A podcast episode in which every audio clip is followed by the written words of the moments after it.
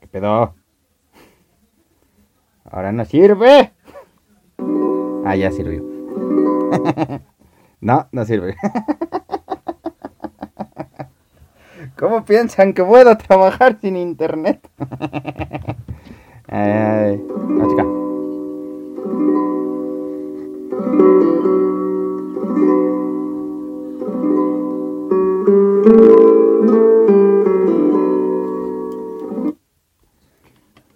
que la chinita, compadre. Ni siquiera dejan hacer las cosas como una ya.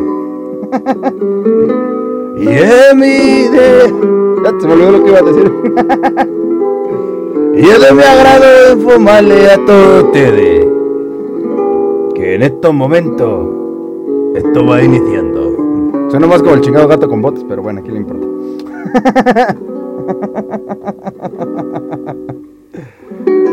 y es para ustedes.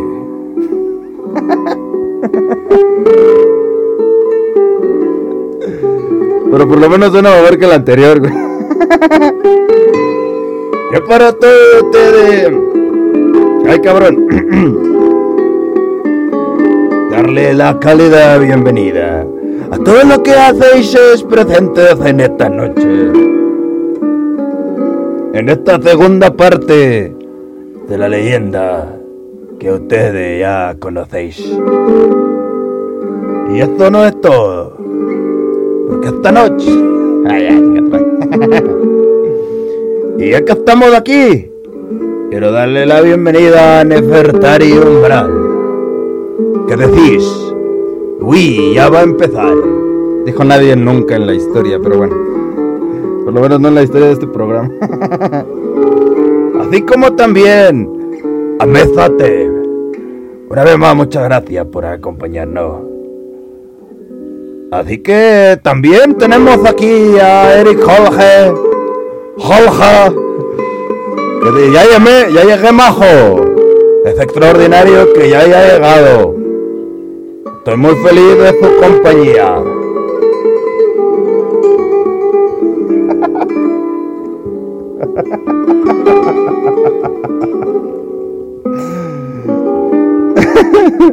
Ay, qué pendejada, pero bueno. Pero ahora, ustedes y vosotros conoceréis. También le mandéis un saludo a Stephanie. Han. Así que bienvenidos sean, una vez más, a la historia más aterradora de España.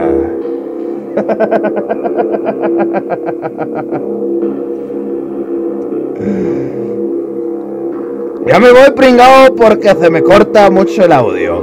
Simplemente reiniciáis y así comenzáis y así.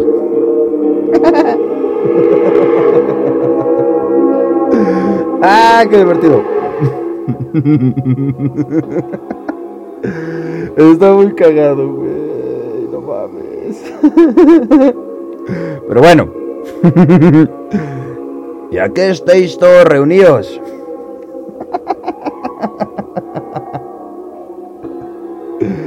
ya, pues ya.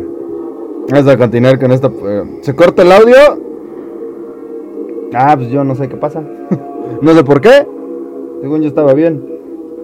Ah, reinícienle ya. No pasa nada. En fin. Perdón, ya no es culpa mía. Yo qué chingas.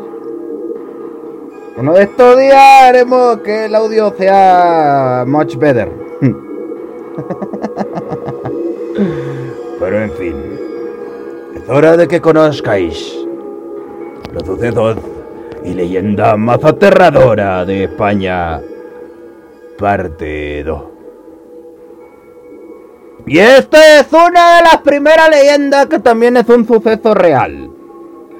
En esta se cuenta el asesinato de cinco personas que se murieron porque pues las mataron, ¿verdad?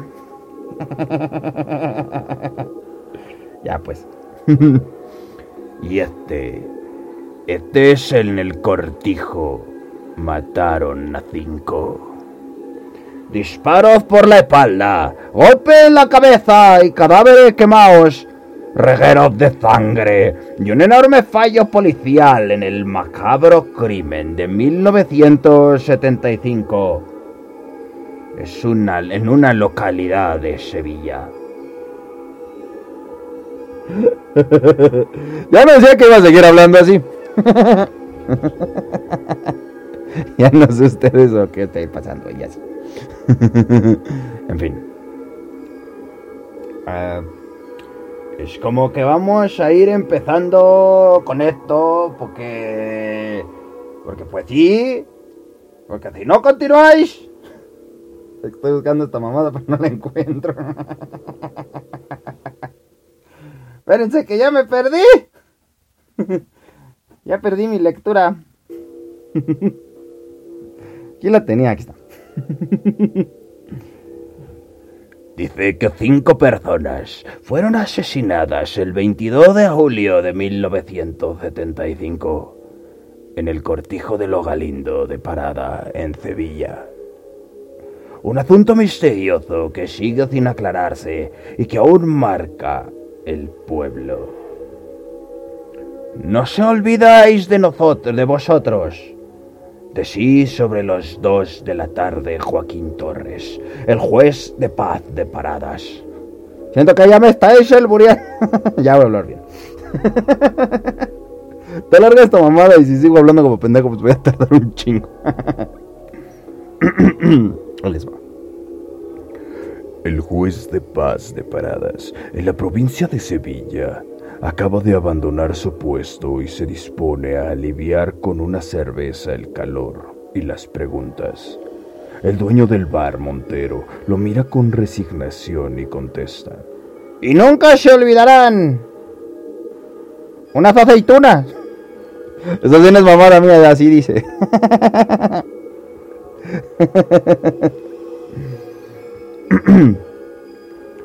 Eso es lo que nadie se olvida, es, por supuesto, el crimen de los Galindos, el suceso sobre el que han girado todas las preguntas dirigidas al juez y a los siete mil habitantes del municipio en todo este tiempo.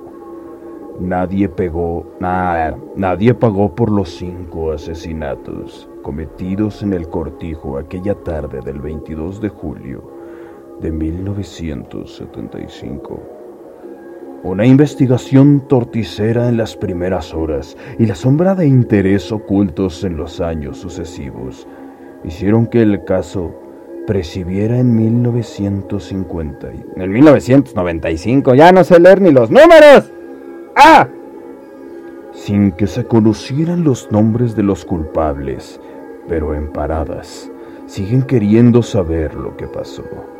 Cada cual tiene su teoría, levantada durante todos estos años sobre largas conversaciones, recortes de prensa y detalles del sumario. ¿Ya se arregló el audio? Pregunta. ¿Qué tal que sí, güey? en fin. ah, me perdí otra vez. Ah, sí, ya. El municipio de Paradas se halla a unos 53 kilómetros de Sevilla, en la campiña que queda entre los ríos Carbones. Ah, ya se oye bien, ah, muy bien. ¿Sabe qué pedo? Está, loco, está pinche. Uy, perdón. El municipio de Paradas se halla. Ah, sí, ya lo hice. Eh, en la campaña que queda entre los ríos Carbones y Guadaira bajo un cielo despejado y un sol perverso, a tres kilómetros de allí, por la carretera que lleva a Carmona, se encuentra el cortijo de los Galindos, propiedad de la esposa del marqués de Grañina, Gonzalo Fernández de Córdoba. Y tope, topete. Suena apodo. Mi amigo el topete, topete. Te presento este. Es como tu compa, el de la. Este, el de la. Mm, ay, se me fue el nombre. El de la. Este. El del taller mecánico. Este es mi compa, el topete. ¿Por qué le dicen topete? Porque no sabe decir copete.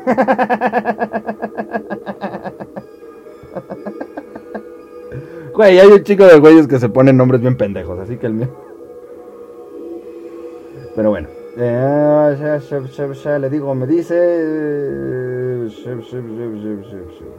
Bueno, les decía que el topete. Yo soy topete, vos sos topete. Descendiente directo del gran capitán, para acceder del cortijo. Para acceder al cortijo hay que atravesar un camino con pocas ganas de serlo que se abre paso entre un inmenso campo de girasoles. El resto de las 400 hectáreas se conforman. La hacienda... ¿Qué? El resto de las 400 hectáreas que conforman la hacienda son cosechas de trigo. No mames, no sé leer hoy. No solo se está puteando mi internet, también mi pinche cerebro. Bueno, sí, estaba atrofiado desde antes, pero bueno. cebada. Ah, bueno, de trigo, cebada y aceituna. Los ladrillos de un perro advierten a un jornalero.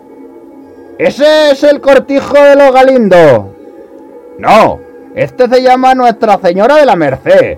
¿No ve el nombre que hay escrito, idiota? Es que me habían dicho que este era. Pues no. Y no sabe dónde puede estar el de los Galindo. Un cortijo donde mataron a cinco personas hace muchos años. No, yo no sé nada. Puta mate no sirve para nada. bueno, usted está pendejo, me cae. Hablan como ranchero. Y es que vosotros está porque le digo y así, compadre. Poco después de aparecer un hombre vestido. Bueno, ya. Poco después aparecer un hombre vestido con tejanos, polo rojo, sombrero de paja y gafas de sol. Es el hijo del marqués. El hombre disculpa al jornalero. Cuenta que le cambiaron el nombre al cortijo después de lo que pasó y que a veces han tenido problemas. Entiéndalo, ha venido gente de muy malos exigiendo explicaciones que no podemos dar. Mi padre intentó protegeros de todo lo ocurrido. Yo era muy pequeño. Fue una desgracia. Ojalá se supiera quién lo hizo. Comenta antes de despedirse. Parece recreación así, mamalona, chingona, poco no. El lugar transmite esa inquietud de las tragedias que ocurren a plena luz del sol, más aún si se han visto algunas fotos de la matanza, el despacho del capataz, Manuel Zapata, asesinado a golpes, el reguero de sangre que dejó el cadáver de su mujer, Juan Martín, también Juana Martín, también golpeada hasta morir con la misma pieza de empacadora que mató a su marido. Huevos. El cobertizo donde aparecieron carbonizados los cadáveres de José González y su mujer, Asunción Peralta. El tractor abandonado por Ramón Parrilla. Muerto a escopetazos saliendo. No mames. ¡Oh, la chingada madre! ¡Paz! ¡A la madre, güey! Muerto escopetazos, güey. O sea, no fue uno, fueron un chingo. Gente loca, güey. Y la imagen del muro que daba entrada a la propiedad de, de los marqueses, donde alguien escribió con letras grandes. Aquí mataron a cinco. Huevos. Es martes 22 de julio de 1975. El calor sevillano es inaguantable a las cuatro y media de la tarde. Ah, le mando un saludo a Bárbara que llegó tarde. Y ya. Qué sádico. No mames, hay gente. Bueno, conocerás un poco más de esto. Igual yo ya había escuchado. Está muy. Eh, eh, pues manchado, ¿verdad? Y así. Pero bueno. Termina su trabajo Antonio Fenet, que lleva un buen rato haciendo cuchillo. Esto quiere decir, limpia de los pies de los olivos, en una loma que dista un kilómetro del cortijo. Fenet divisa una columna de humo que sale del cobertizo. Coge la moto y se dirige al caserío, pero en las llamas le sugieren que lo mejor será pedir ayuda en el pueblo. Hacia el lugar se dirige un grupo nutrido de hombres. Hay quien dice que unos 50, comandados por el cabo de la Guardia Civil, Raúl Fernández, y dispuestos a sofocar el fuego. Cuando lo apagaron, hallan los primeros cadáveres, los cuerpos carbonizados del tractorista José González de 27 años y su mujer, Asunción, Asunción Peralta de 33. El cabo, el cabo le dice, el guardia civil le dice al cabo, cabo, se dice quepo, pendejo. Ah, es cierto, quepo, mande señor.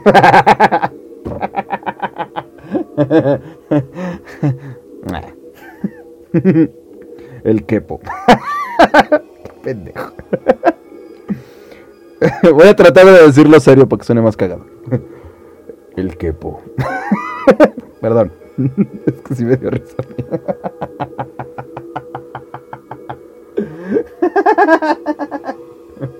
Bueno, es que me acordé de ese chiste, pero ya. Em, El quepo empieza una inspección. empieza una inspección ocular que quedará para los anales de la historia policial como ejemplo de cómo cargarse la escena de un crimen en pocos minutos. El quepo lleva detrás al grupo de vecinos pisándolo todo, tocándolo todo y borrando sin querer pistas cruciales. Esto es algo que también siempre pinches pasa. Siempre.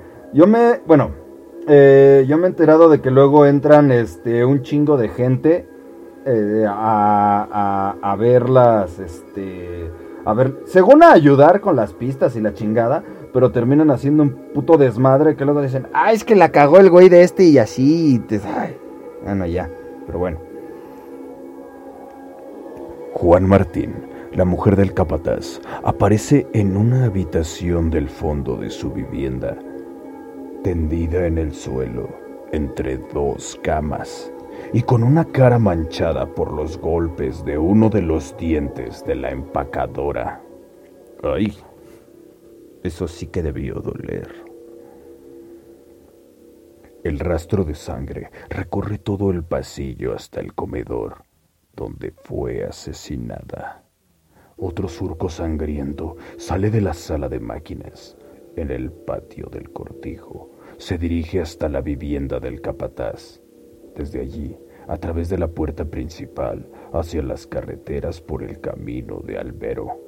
A unos 200 metros, abajo un árbol, hayan tapado con paja el cadáver de Damo Ramón Padilla, de 39 años abatido de dos tiros con una escopeta de calibre 16. El último disparo fue por la espalda. La lógica de la Guardia Civil del año 1975 no se anda con demasiadas contemplaciones. Falta Zapata, ergo ha sido él. Los vecinos del Parada se encierran en sus casas. También lo hace el marqués y el administrador de la finca. Antonio Gutiérrez Martín. Según gran error del día, los dos hombres despachan a los agentes que aún quedan en el cortijo, sin que ninguno de ellos les chiste, y pasar allí la noche. Dos días más tarde, en la mañana del 25, la perra del capataz... Ay, no le digas así, güey. la pinche perra del capataz. Ay, la, la capataz es una pesa. Vamos a ir a investigar eso, no, estúpida.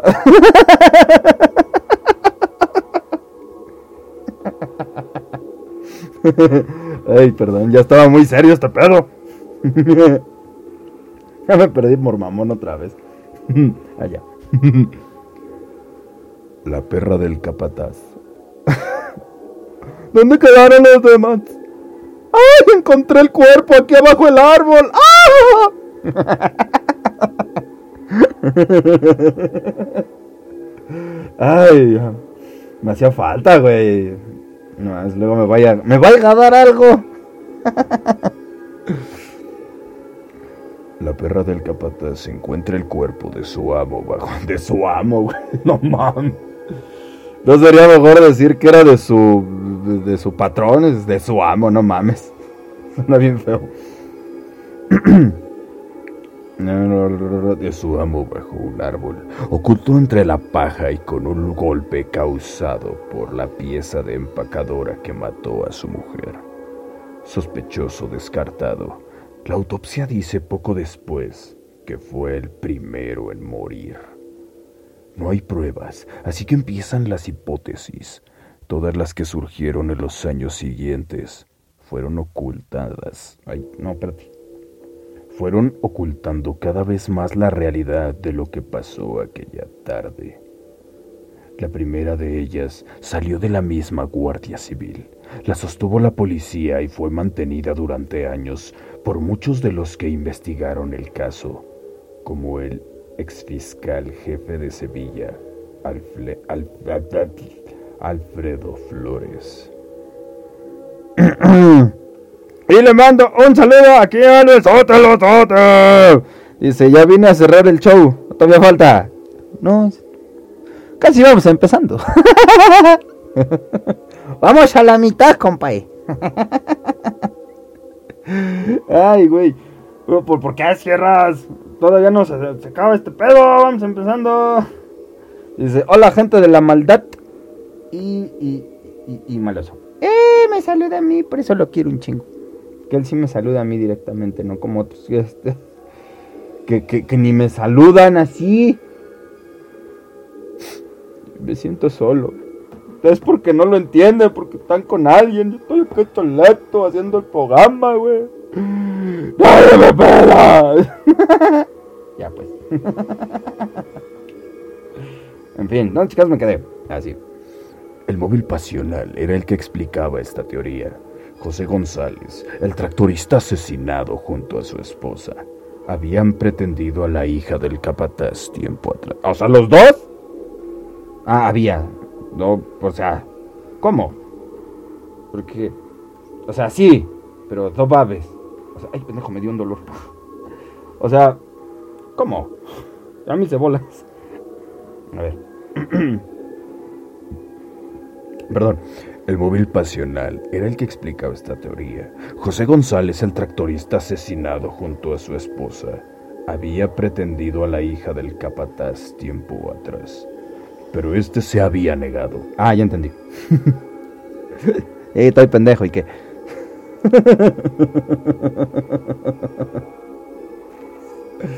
La tensión entre los dos hombres, que luego comenzaron a besar.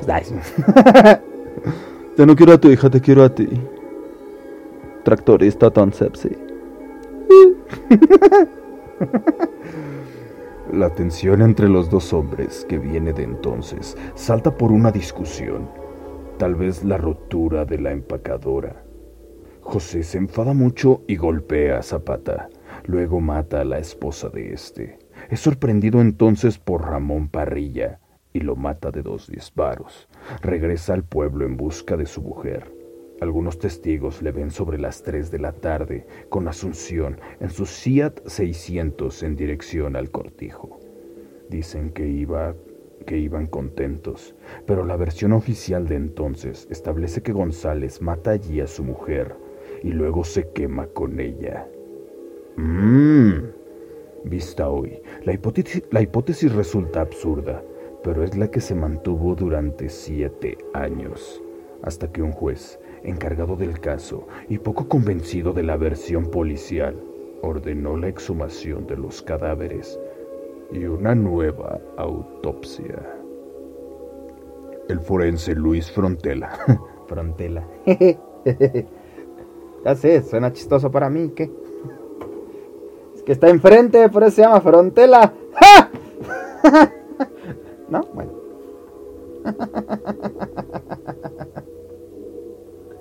Ay, qué groseros. en fin. determinó entonces que José González murió de, una de un fuerte golpe en la cabeza con un objeto contundente y que luego fue amputado de brazos y piernas. Güey. Sí, como eso le pasó, pues andaba bien amputado. No tengo brazos ni piernas. Estoy enojado, estoy amputado. Chingada madre. Aquella investigación sirvió para limpiar el honor de González y de sus familiares. Señala el juez de paz Joaquín Torres en su despacho. Y eso fue muy importante porque se habían dicho cosas muy duras que hicieron daño a su familia. José González era un hombre discreto, igual que la demás víctimas. Gente sencilla y humilde. Todas ellas muy educadas como la mujer, la mujer de Zapata, que tenía una gran cultura. Sugirieron nuevas, surgieron nuevas teorías. La más conocida salió de la pluma del escritor Alfonso Grosso en su novela Los Invitados en 1978, que se convertiría en la película con Lola Flores en el papel de Juana. Grosso explica el móvil de múltiple crimen como un asunto de drogas. Según él, en la finca se plantaba hachís esta plantación estaba relacionada con una red internacional de traficantes que resultan ser los asesinos. Le salió una buena novela, pero literatura al fin y al cabo. Esa, Esa historia es falsa. Nos habríamos dado cuenta en el pueblo de que allí se plantaba droga, pero no tenía ningún sentido. Añade Torres. Surgieron más comentarios, más hipótesis, que si había sido unos legionarios, que si había sido algo muy gordo detrás de todo. En 1983 aparece una carta de un anónimo que se confiesa autor de los crímenes y acusa a un allegado al cortijo de ser el coautor e inductor de las muertes. La existencia de la carta, cuyo matasellos del 76 fue ocultada siete años al juez. Aunque tenía algunas inexactitudes, su autor coincidía en su versión de los hechos con muchas de las cuestiones apuntadas tras la exhumación de los cadáveres. El, el, objetivo de la matanza era Manuel Zapata y las demás víctimas fueron testigos indiscretos o simplemente cadáveres con los que dos o más personas intentaron complicar el caso. Esto tenía aún más sentido y cobró fuerzas con la hipótesis que ahora parece más probable. Así la explicación en el 83, el periodista de El País, Ismael Fuentes, ya fallecido. Como muchas veces ocurre, la realidad es más sencilla. Fue esta. Desde hace tiempo se venía produciendo una fuerza... Se vería produciendo una, un fraude en la producción de la finca. Esto es, se declaraba menos de lo que se recogía verdaderamente y el excedente se despistaba a otro mercado distinto.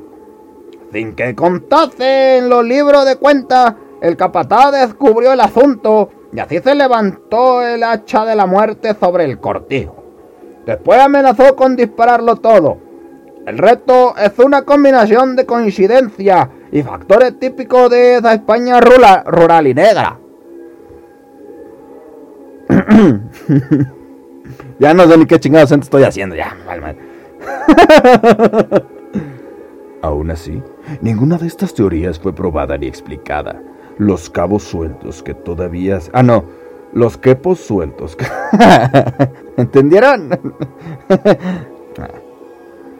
los quepos sueltos que todavía siguen dando vueltas en la cabeza de los paradeños, porque José González llevó ese día a Asunción al cortijo, si esta rara vez lo pisaba, porque el marqués se quedó dos noches seguidas en la casa, la última de ellas con tan solo dos guardas en la hacienda, porque el administrador fue en la mañana de aquel martes al cortijo si solía ir solo los viernes, porque los asesinos usaron distintas técnicas para acabar con sus víctimas, porque la pesta del capataz tardó tres días en encontrar el cadáver de su amo, y sobre todo, ¿por qué no han traído tamales de dulce la última pinche semana?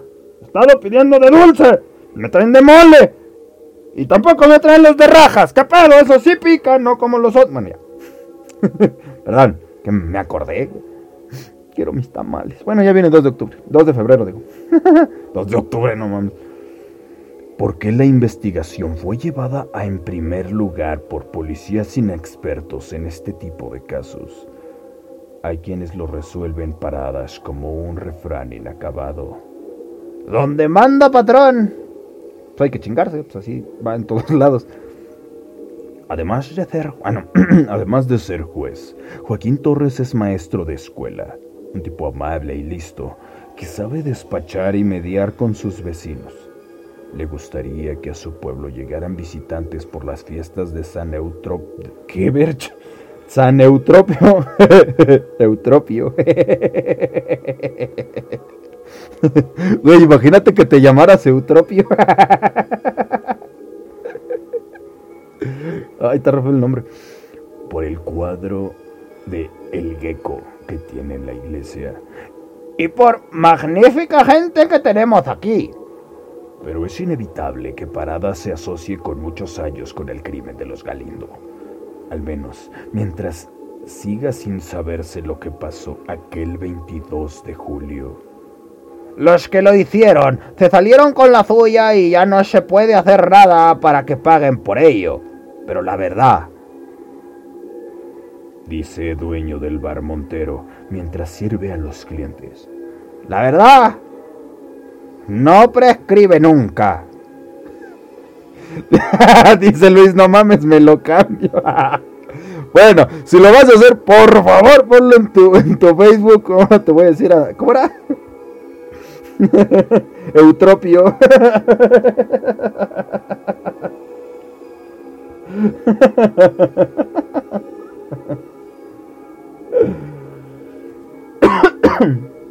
Ay, no mames. Ese pinche Eutropio. Ay, qué divertido. Pero bueno, hasta ahí. Dice Barbie, sí, cámbiatela. no mames.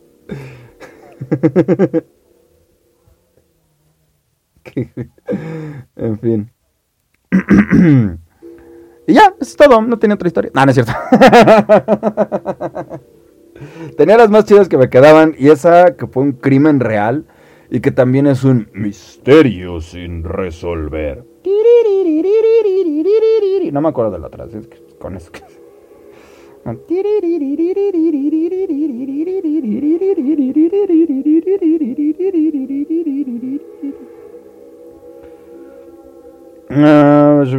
¡Ay! Están re largas estas historias. Pero bueno, chicos, madre, vamos a echárnoslas. Vámonos con más leyendas. Y esta se llama La Dama de los Ojos sin Brillo. Ay, camayo, ya me dio susto. y es que esta es la dama de los ojos sin brillo. Son muchas las leyendas de Toledo que narran versiones de personas ya fallecidas. La ciudad inspirada a apariciones y misterio narrado en la noche de los tiempos. En versiones diferentes de uno mismo, mito que todas las culturas de aquí han morado, repiten una y otra vez. Ahora aquí reproducimos en su versión caballeresca una de las leyendas más repetidas de la ciudad de Toleo. ¿Y dónde está mi espada que voy a enfrentarme a él? La infanta Catalina de Austria, duquesa de Saboya, recibió en Toledo una majestuosa fiesta en una noche que se hizo memorable en los anales de nuestra ciudad por el inaudible porte de los asistentes a tan sonado festín. y Eutropio Flontón no como el otro. ¿no? Eutropio, no, déjatelo en Flontón. no, déjatelo en, en Eutropio.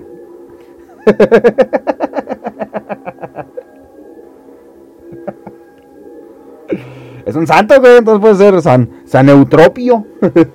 San, toma. Sé que suena chistoso, pero no sé a qué me suena, güey. Suena así como que, no sé. Suena como una especie de bicho. ¡Ah, no mames, un eutropio, mátalo! Otra vez, güey. Me salió un eutropio en el techo. Le dije, no mames, güey. ya. Dice, a medianoche. A medianoche. Cuando aún no resonaban las campanadas en el reloj del monasterio de Santo Domingo del Real Ay, ahora no me traje agua. Ay. Cercano de donde se realiza el acto, uno de los nobles caballeros invitados al agape. En Azanzón Cajejero, genera de finanzas y auditor de su majestad, don Sancho de Córdoba, presenció como una bella dama pasaba sigilosamente entre los grupos ahí congregados. Pokémon Atropius, su evolución Eutropius.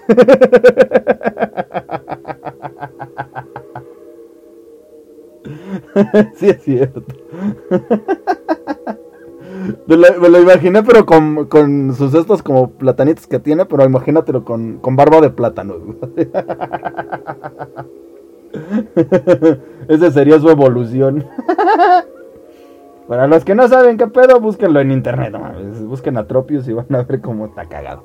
En fin, e imagínenselo con su barbit, sí, como gran sabio.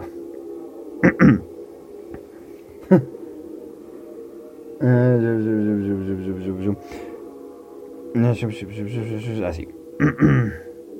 Atraído por la belleza de la dama y la fascinación de que inesperaba, a ella se aproximó e invitó para acompañarle en el baile que en este momento comenzaba. No recibía respuesta a su palabra de elogio de tan bella mujer, a la que ahora guiaba. La sensación que emanaba era una lividez extrema de en su rostro que incluso facilitaba la sensación de no pisar la maravillosa alfombra que adornaba el área destinada a la danza en tan bello palacio toleano. Toleda, toledano. Toledano suena peor. Tras finalizar el baile salieron al patio exterior maravillosamente adornado con innumerables plantas, al estilo de como se hace en Toleo, durante el corpus, que no quedaba muy lejano, y de la que emanaba un frescor acompañado por el murmullo de una fuente central magníficamente realizada. Hacia el cierto frescor nocturno, y una dama no tapaba su generoso escote con alguna prenda de abrigo. ¡Ay, cochinota! por lo que él puso roja su capa con noble broche de oro sobre los hombros de la dama, que caminaba sin decir palabra, tan solo tras acoger la capa en sus hombros, profirió una queja, un lamento. ¡Hostia, joder, que tengo frío! Pero qué cabrón el güey dice, no trae nada, no trae chamarra, ¿eh? Ah, Hombre, joder, que no trae chamarra. Le voy a poner mi capa porque le quiero seguir viendo las petetas.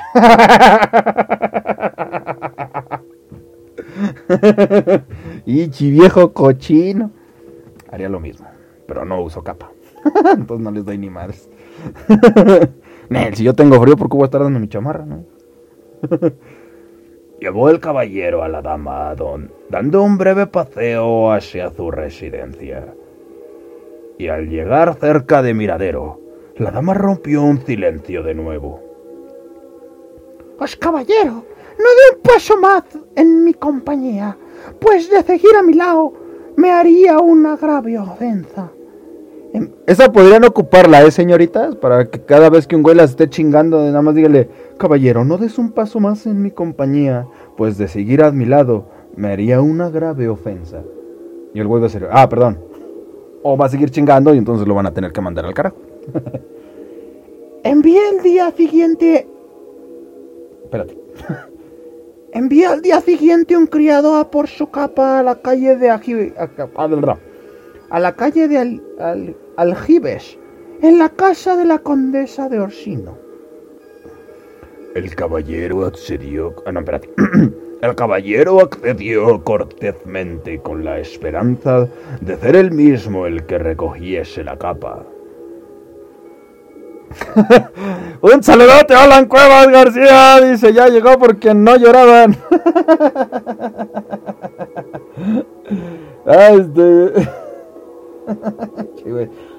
Yo no lloraba, pues sí te extrañaba, güey. ¿Cómo estás, carnal? En fin, eh, la dama se perdió entre la sombra de la noche toleada toledana, mientras que él la veía alejarse lentamente, observando, fascinando el suave caminar de esta. Menos más, va como que haciendo buche con tremendo culo. Ah, no, no se le ve el culo porque tenéis mi capa. Déjame paso para enfrente para verle las tetas. Son re groseros.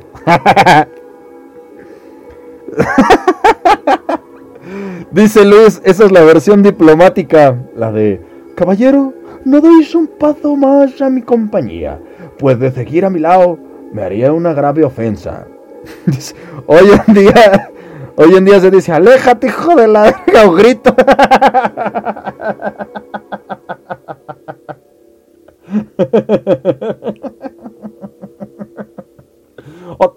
No, ahorita ya las viejas aléjate, hijo de tu rechinar de muelas, o te presiono los huevos, hijo de la chingada. o te los aplasto con pinzas. De depilar, puto.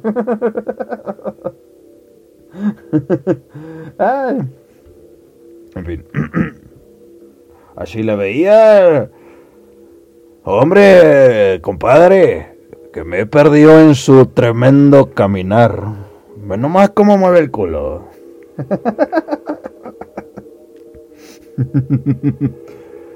Durante la noche no dejó al caballero de pensar en la intrigante y fría belleza de la dama. Pero lo que más le intrigaba en su mirada, sus ojos, no tenéis brillo. Literal estaban apagados. no, Al día siguiente. Perdón, iba a eruptar. Al día siguiente, dirigiéndose a él personalmente en busca de la capa. El palacio estaba en una estrecha calleja en junto en cuyo fondo se observa una cruz. Llamó al enorme portón de madera y poco se escucharon unos pasos y el descorrer de un pesado cerrojo tras el que se abría un pequeño cuarterón de la puerta tras la que un anciano le preguntó qué era lo que deseaba. Preguntó por la dama, a lo que el anciano respondió que allí no vivía, que respondiese a esa descripción. Aunque permitió el paso del caballero. ah, se estaba haciendo pendeja para no ver su sudadera. Es como si no la supiéramos, ¿no? aunque permitió el paso del caballero, que fue recibido posteriormente por una noble señora enlutada, a lo que él refirió a toda la historia acontecida la, pasada noche. La dama respondió que probablemente había sido objeto de una pesada broma, puesto la dama a la que él hacía referencia, por la notable descripción realizada, era su hija, y ya iba para dos meses que era muerta y enterrada. Ahí, ya. Bueno. Hay muchas de estas. No, entiendo la pinche fascinación que tienen los fantasmas por espantar a la gente de. A los taxistas. ¿Me llevas a mi casa? Camina, huevona. ¿Qué te vas a encontrar? ¿Otro fantasma? No mames. Puedes caminar, te puedes mover, puedes flotar y puedes ir así. Uh, y puedes espantar a alguien que vaya pasando por ahí. ¿Para qué espantas al pobre taxista? No, hay. Ah, ya. Ay, qué pinches. Ay. El caballero sintió pesar por lo que creía una terrible equivocación. ¿Y cuál no fue su sorpresa que buscando el salir de la caza, levantó los ojos y contempló un cuadro de gran tamaño que representa a una dama exactamente igual a la de la noche anterior? El mismo rostro, el mismo vestido, el mismo anillo en su mano izquierda, el mismo par de tetotas que caray. no mames, bueno más, eso yo sí les haría un tremendo.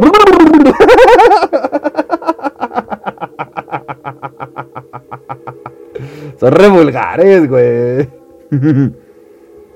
Señora, ¿quién es esa hermosa dama? Es la misma hija que por la desgracia os dije que perdí. Pero señora, si es la misma a la que yo anoche acompañé. Caballero, de nuevo ofendéis mi caza. ¿Soñáis acaso o sois presa de alucinación?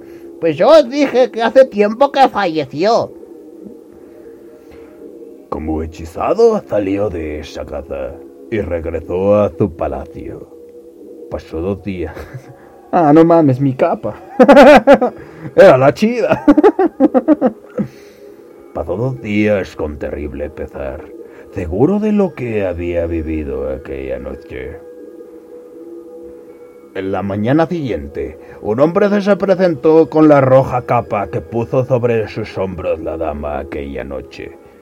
Había reconocido al dueño de la capa por las armas de broche que portaba la misma. ¿Dónde la hallasteis? preguntó con ansiedad el caballero. En el camposanto, junto a la tumba de la condesita de Osnio. ¡Ah, su pinche madre! Entonces se le dio un infarto y se murió. No, no, es cierto. Eso hubiera estado bueno. ¡Ah, la madre! Y se muere a la verga.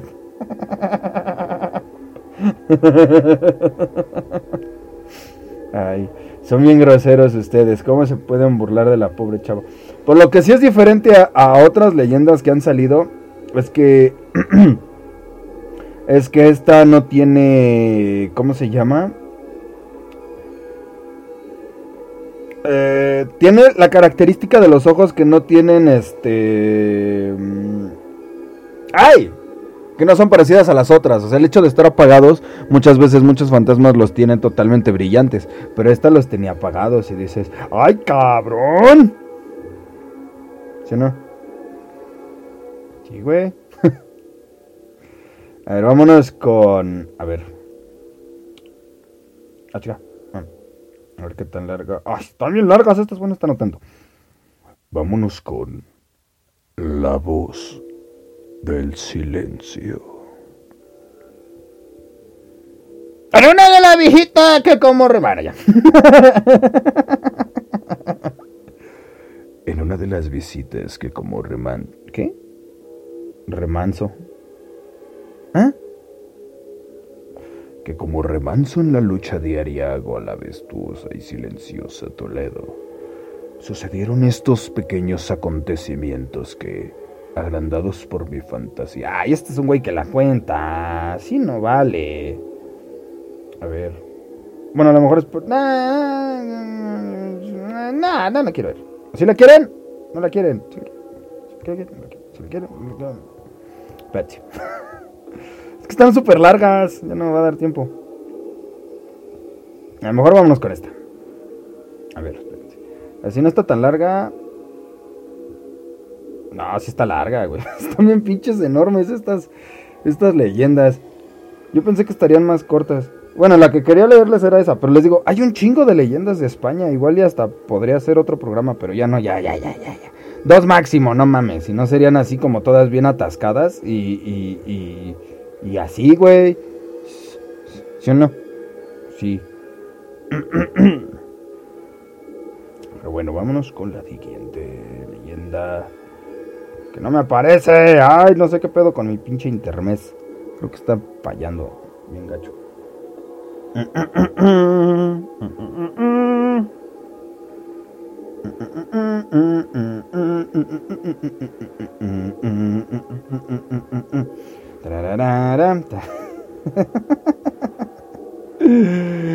Ay, no los encuentro. Mm, Bueno, ya. Ah. No. ¡Si se oye! ¡No se oye, jefe! si no, ya la podrán buscar después, luego, ya que esté este. ¿Cómo se llama? Ya la podrán encontrar después ahí en, en, Facebook. Digo, en YouTube y así. Pero vámonos con esta leyenda que se llama Estas son leyendas cortas ya para irnos rápido. Porque si no nos vamos a tardar un pinche chingado de tiempo. pero esta se titula La Santa Campaña. La idea básica en esta leyenda, una de las más populares en Galicia, Austria o León. Vas por el monte dando un paseo durante la noche, que sí, ya te expones a una situación de riesgo. Y aparece un grupo de ánimas ataviadas con el mismo albornoz negro, que la representación habitual de la muerte para avistarte de que tú o alguien cercano a ti va a morir pronto. Eso, si no mueres tú del susto. Y ya, eso es todo. La otra era muy larga y esta se pasó de pinches. Bueno. Algún día la volveremos a tocar para ver qué pedo. Las mejores leyendas del mundo y así. La siguiente leyenda se titula El sacamantecas. Seguro que de pequeño te han bromeado con el mito del hombre del saco o del coco, un personaje que en cada país tiene un nombre distinto y que en definitiva es universal. Pues bien, el sacamantecas es como la versión gore del coco principalmente porque tiene la afición de raptar niños para sacarles la grasa del cuerpo y hacer con la grasa después de todo venderla o hacer productos para higiene personal y demás. El mito se originó en la Edad Media y se hizo popular de nuevo en el siglo XIX, cuando a la grasa humana se asoció con la idea de tener factores rejuvenecedores la cosa da especial mal rollo. Da especial mal rollo. Porque habían sido varios sacamantecas reales, entre ellos Manuel Blanco Roma Santa, un tipo que se dedicaba a hacer jabón con la grasa de niños pequeños y además aseguraba ser un hombre lobo. Dice Dice, vas a hacer tu especial de Greatest Hits. Estaría chido. Hoy sí estaría chido. Las leyendas que más les gustaron y así, podría ser, ¿por qué no? joder, chaval, que me ha dado una buena idea. Oye, luego hay que hay que volver a, fan de Hitler, a sopota madre. Yo creo que viene desde ahí, güey. Pues dicen que desde el siglo XIX, desde antes, desde dónde, Edad Media. O sea, imagínate cuántos pinches años pasó, güey. Yo creo que Hitler era fan de este güey. Yo soy el sacamantecas, baja, trujen, bajen a su madre. Estaría chido este, luego hacer un, un, video de este Manuel Blanco Roma Santa. Dice, pues, aparte de que hacía todo esto, todavía se creía hombre lobo, güey. Yo creo que sí ha de haber estado medio salvaje este cabrón. Pero bueno. Ay, güey. Continuemos con la isla de San Borondón. San Borondón.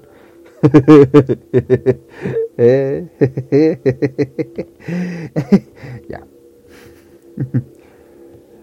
Mira tú por dónde...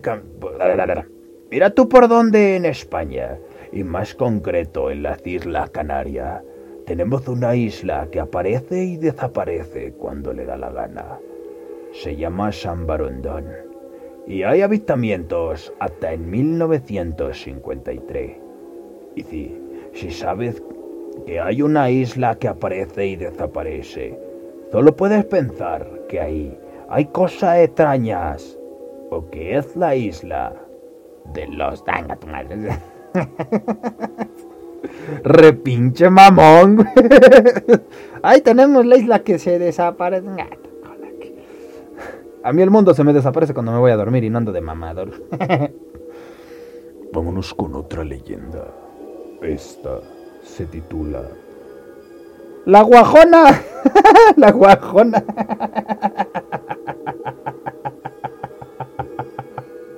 Ah, no sé cuál es, pero quiero leer la historia completa. Aquí no me apareció un pedacito, güey. Quiero saber cuál es la guajona. Espérense. Ay, güey, ya no voy a hacer esa voz. Me pico un chingo la garganta. ¿Tú crees que hacer esta voz como idiota es fácil? y es bastante catrozo. Ay, güey. Eh, ok, aquí encontré una más larga. Así que vámonos con la otra y terminamos con la... ¡Os terminéis con la guajona! ¿Por qué se llama eso? Oye, yo creo que también estos culeros se han de reír así del pinche chupacabras. ¿Por qué chupacabras esa mamada? Pero bueno. Esta leyenda tuteláis Basajaun. El Basajaun es un mito vasco que también existe en el Pirineo aragonés y que podría ser una versión propia del Yeti. A parecer, estos seres son hombres peludos muy grandes que viven en el bosque y en el ganado pueden percibir. ¿Pueden percibir qué? Y que el ganado puede percibir, yo ya no sabéis leer. Se decía que son espíritu bueno, pero no faltan los relatos en los que digamos os ponéis agresivos. Ah, no, pues qué mal pedo. Tenemos un yetizote. Y bueno, ya para irnos, ya no tenemos más leyendas. Las otras están extremadamente largas, son muy largas, son como la otra del cortijo de, este, de los estos que mataron, y la otra era de la pobre señora. No, no mames, están re largas. No tenemos una hora de programa. Pero con esta terminamos por hoy. Esta se titula La Guajona. La Guajona es una figura siniestra de los mitología cantabara. Cantabra, ya la, os, la he cagado. Conocida por atacar a los niños y jóvenes con, sanos durante la noche. La noche es español de Chihuahua. Eh. Chihuahua. Esta criatura mitológica suele ser relacionada con la lamia de la mitología griega. Figura femenina que asusta a los niños y jóvenes en la noche. Según los relatos, esta puede, puede sacarse los, ¿eh? ojos. Dice Luis, habrá parte 2. Pues esta es la parte 2. Te perdiste la 1. sí, pues por eso le busqué más. Los otros también hay buenas historias. Según los relatos, esta. ya me perdí. Según los relatos, esta puede sacárselos. A los ojos y volverlos a poner a su entera voluntad. o sea, si te pico los ojos. Para mí que se la dieron duro y hasta le, botaron los ojos. la guajona se metió con un pichi. con un pinche pitota. ¡Órale! La... se fue a. o se fueron a follar. se. Se fue. Se fue a buscar un burro. Se fue a parear con un burro. ¿Qué pasa si qué pasa si cruzas a una guajona? ¿Qué sale si cruzas a un burro con una guajona? Pues salen los ojos de la.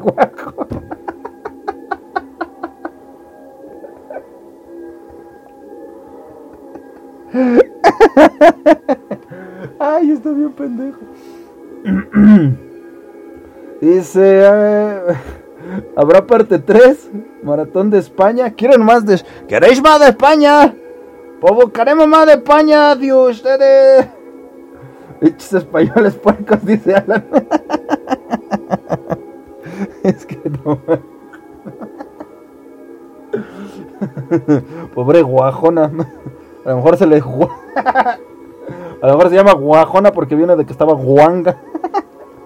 ¿Quieren parte 3? No mames, ya son un chingo, güey. Si quieren parte 3 por mí no hay pedo. hay un chingo de leyendas ahí todavía. Pero bueno. ya se le chisparon los ojitos. Ah, sí, la tenía que terminar, ¿verdad?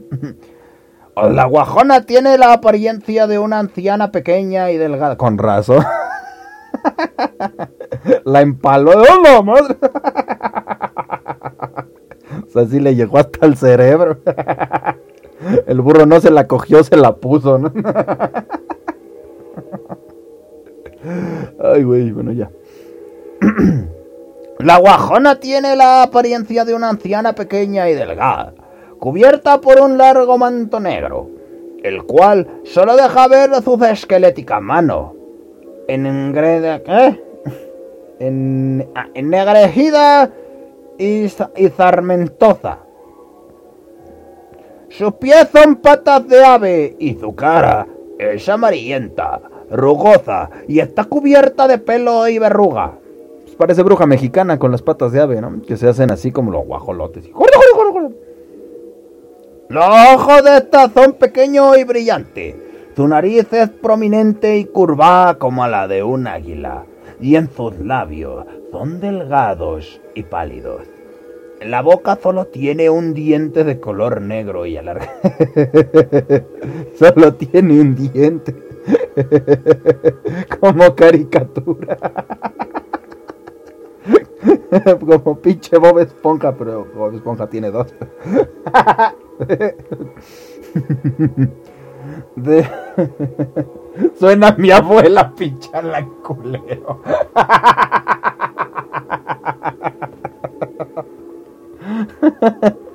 ¿Qué pasas de veras, güey? Ay, güey. En la boca solo tiene un diente de color negro y alargado, el cual llega hasta debajo de su barbilla. Qué bruja de caricatura, güey. Esta criatura solo sale en la noche para alimentarse con la sangre de niños y jóvenes. Según los relatos, esta se mueve por la noche, aprovechando la sombra. Entra en los hogares sin producir ningún ruido. Se acerca a los niños y jóvenes que duermen y clava su diente. es el único que tiene.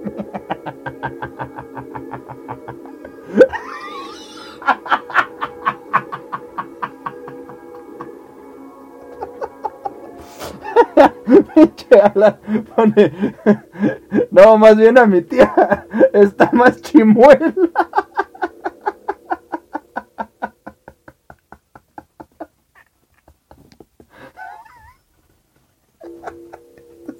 Es bien.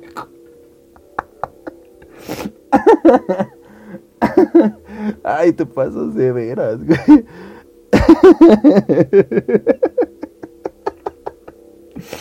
Ay, güey. Ay, qué pendejo eres. Pero ya me imaginé la pinche bruja esta. ¡Ah! Con su dientito de pica. Ay, güey. Ay, qué pendejada, pero bueno.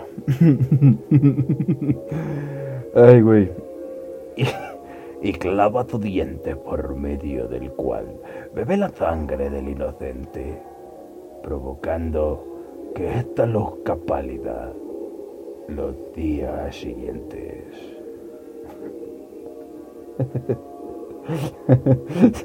No es un diente, las pendejas enterró un tenedor. ¿Dónde va este cuchillo? A ver. Se hace la de... Se pone ella solita. ¡Órale la bebé! Como pinche carica. Conste que yo no lo dije, ya lo puso ahí en la mesa, así que voy a decir que se parece a su tía. Más pinche culero. Ay, güey. Pues ahí voy a hacer este. ¿Cómo se llama? Voy a hacer el. el, el eh, voy a hacer el este. ¿Cómo se llama? Ay, se me fue el nombre. Voy a hacerle una encuesta ahí si quieren parte 3 de España. Parece que sí les gustaron. Pero bueno, por lo mientras, chavales y chavalas, niños y niñas, es hora de que os retiréis. Dejen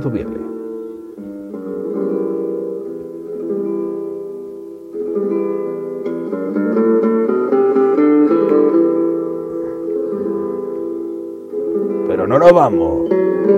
Sin antes despedirnos de cada uno de vosotros. O me despido.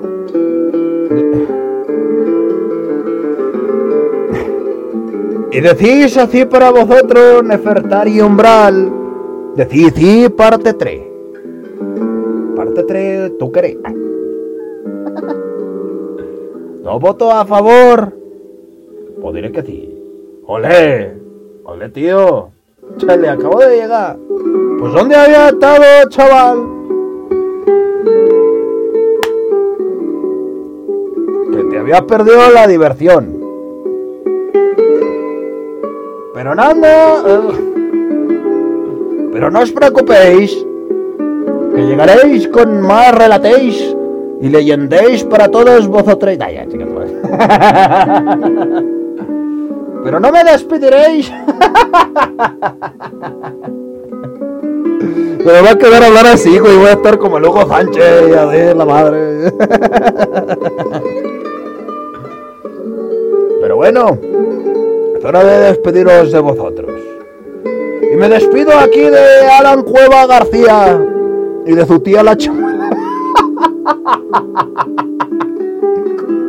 Tú la pusiste en la mesa, no te quejes. en la iglesia. En la iglesia ya empecé a hablar como tarado. En la iglesia. ¿Cuál de todas? Me despido de Alan Cueva García. Me despido también de Luizote Lozote. Y haberos acompañado en esta noche. Olé. Olé matado. Os también despedidme de Nefetari Umbra. Que pedí la pate 3. Yo soy un hombre muy honrado que le gusta lo mejor. No, ¿verdad? Eso sí es mexa. o me despido también. De mesa. Gracias por vuestra compañía. Así como también de Bobby Marín, que ha estado con vosotros no mucho tiempo porque llegáis tarde.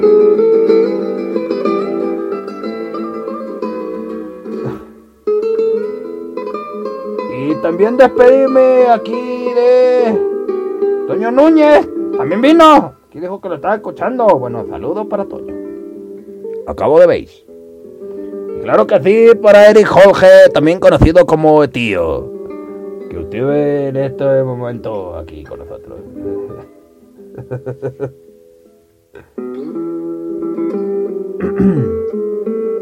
Así como también despedirme de Stephanie,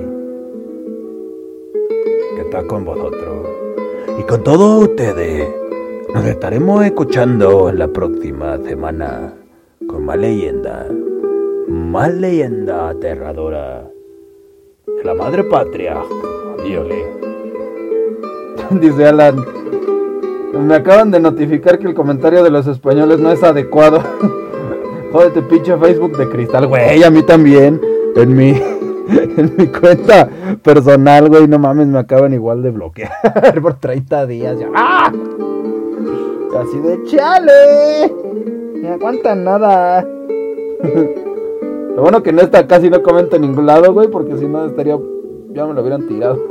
qué bueno que no, qué bueno que no revisan las estas, porque si no pondrían inadecuado todos los pinches programas en el Face.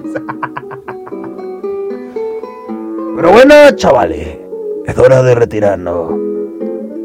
Es hora de pelear contra lo más grande gigante. Es hora de que México nos patee el culo. Salir de allá. Ya bien ardillo. Pero yo desearle que tengan una excelente noche, un excelente fin de semana. Besito en el boyocoyo. Y I love you, so. Eso ha sido todo. Cambio y fuera. Y recordéis, si todo sale adecuadamente, nos escucharemos la siguiente semana. Y olé. ¡Pues tira el micro! Sale, carnal, ya me había estado castrando a hablar así, no mames. Estar hablando así como baboso. Chas. Lo bueno que ni siquiera así como que te dices, ah, no manches, y luego ya empiezas a hablar normal. ¡Ah! Así de, ah. Luego ah. Eh, ah, chicas, sigue vivo. ¡Vamos! ¡Que aquí es banda, no bichos, no bichos! ¡Y olé! ¡Vámonos!